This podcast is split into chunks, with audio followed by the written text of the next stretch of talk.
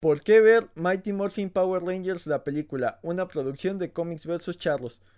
Por nostalgia, por pura, mera, llana nostalgia. Eh, para entender de qué va esta película tendríamos que recordar que ah, del 93 al 95 existió una serie con el mismo nombre, la cual eh, tomaba fragmentos de una serie japonesa llamada Super Sentai Series, que era eh, todas las escenas de acción con los Rangers y todas las peleas de, los Megazords y las recortaba y montaba escenas con actores eh, occidentales y así se vendía al público de este lado del mundo. Entonces eh, duró tres temporadas, tiene 145 episodios. La trama era muy sencilla. Eh, Sordon, que era una especie de mago tecnológico del espacio ayudado por Alpha, junta a cinco jóvenes a los cuales les da los poderes de los Rangers, cada uno con un color para enfrentar a, Rita Repulsa, que era el gran villano. Cada semana, en el caso de la transmisión original, aquí en México salía a diario. Eh, y Rita ideaba un plan con un monstruo, eh, le daba forma, lo mandaba a la Tierra, se enfrentaba a los Rangers. Eh, con sus poderes hacía que ese monstruo se hiciera gigante y de ahí eh, peleaban en, los robots, utilizaban su movimiento especial y ganaban y eso cada semana y eso nos emocionaba mucho de niños. Desde el estreno, yo recuerdo que, antes de que se estrenara alguno de mis primos consiguió una revista donde venían en, la portada o no sé si era un cómic eh, eh, promocional o, cómo nos enteramos que, iban a existir, pero venían estos Rangers con sus trajes. Existió la discusión por quién sería Ranger Azul, acabamos eh, desistiendo en el momento en que se estrena la serie y nos dimos cuenta que el azul era bastante nerd, eh, lo cual pues un poco renegar de mi destino, pero eh, fue, era bastante curioso, tiene este estigma de, racismo ya que... El, el, Ranger rojo tenía cierta ascendencia nativa, el amarillo asiática, el negro negra, eh, el de ojos azules era el azul, entonces eh, siempre tuvo este estigma, pero creo que habría que rescatar que fue de las primeras series que tenía eh, protagonistas mujeres a la par y que no eran el típico eye candy o la damisela en apuros. Aquí sí luchaban codo a codo con, con, los otros Rangers y también tenían su propio dinosaur, entonces eh, había ahí una, un dilema de género bastante interesante porque todos querían ver a los Rangers juntos, al menos en figura de acción. Entonces eh, está el nacimiento de luchar contra esto de, del machito opresor y tener que pedir una figura de acción rosa o amarilla o depender de que de tener primas o hermanas de esa edad para que también tuvieran ese juguete y ya con eso los, los juntabas.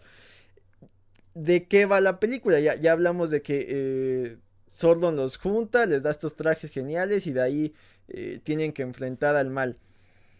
En la película se introduce un nuevo villano que es Ivan Us, el cual es un villano entre cómico que intentaba ser terrorífico pero no lo logra. No recuerdo si de niño eso me aterrorizó o solo me dio mucha risa. De ahí eh, vence a Sordon, lo cual era bastante impresionante para esas alturas de, de nuestra infancia porque era el, eterno eh, mentor de los Rangers y hasta cierto punto el, factor de Ex Máquina de cuando iban perdiendo era el que los ayudaba. Entonces, eh, cuando está ya nada de, morir y con sus últimas energías los envía a, otro planeta donde se encuentran con Dulcea que les da ciertos poderes ninja y regresan victoriosos. No es que se las esté contando completa, la película es muy simplona, pero eh, como les decía, es, es Bill y, y, llana nostalgia. ¿Qué podemos decir de la película? Está la curiosidad de que se estrenó en México antes de que eh, se estrenaran eh, temporadas más avanzadas. Entonces yo no recordaba y, me llamó la atención que tres de los actores principales, que son el Ranger rojo, el amarillo y el negro, fueron cambiados. Entonces si ustedes se sientan a verla les va, les va a causar cierto ruido que el negro no sea negro y la amarilla no sea eh, asiática, que sean distintos actores. Pero bueno, esto eh, se dice que fue por, cuestiones de, de, presupuestos ahí que los actores decidieron eh, abandonar el proyecto y fueron reemplazados. Eh, ya en esta película los acompaña el, Ranger que se hizo el más famoso, que es el eh, Tommy, que en su momento era el verde y luego pasó a ser el blanco. Eh, él, sigue muy atado a esto de los Rangers. Por ahí hay un escena que, que, se volvió video viral de YouTube donde él se enfrenta con todas sus versiones de Rangers que ha tenido.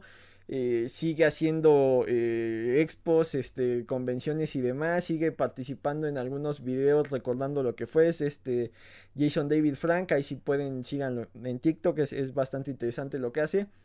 A su vez, eh, en, los programas de Super Hero Beatdown, que son unos, es un canal de YouTube que hace enfrentamientos entre superhéroes, los somete a votación y luego los hace en live action y, y tiene ahí un par de participaciones como el el Ranger Blanco. Eh, de la película que se puede rescatar más allá de la nostalgia. Eh, que es la primera donde no se usan fragmentos de, la serie original que es Super Sentai Series. Entonces eh, vemos a los Rangers con estos trajes ninjas sin, la máscara y, los vemos hasta cierto punto hacer sus propias acrobacias.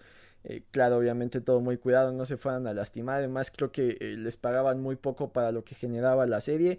De ahí en fuera, eh, los, los, nuevos swords, los ninja swords, tenían, este, estaban hechos con, con CGI. Les digo, eso no había pasado. Entonces, eh, vale la pena revisitarla. Creo que tiene un, unos valores visuales eh, decentes para la época en la que fueron hechos. No se ven tan, tan mal. Creo que hay CGI de películas actuales que se ve peor que ese, o al menos que, que no debía verse a la par entonces eso está bastante interesante y es, la nostalgia, eh, reírse un poco de lo cursi que fueron los noventas, hay escenas donde eh, el, grupo de Rangers anda en patines porque son un grupo cool, eh, reírse un poco de, de digo, sin hacer esto de, de acosar o molestar, pero el Ranger azul para ser un adolescente ya se ve como alguien que, debe dos hipotecas y, está cursando un, divorcio. Sí te llena bastante de, de, eh, autoestima ver que te ves más joven que Ranger Azul. Entonces, este tiene eh, muchas coreografías y esta cursilería de, las poses y, las peleas y los clichés.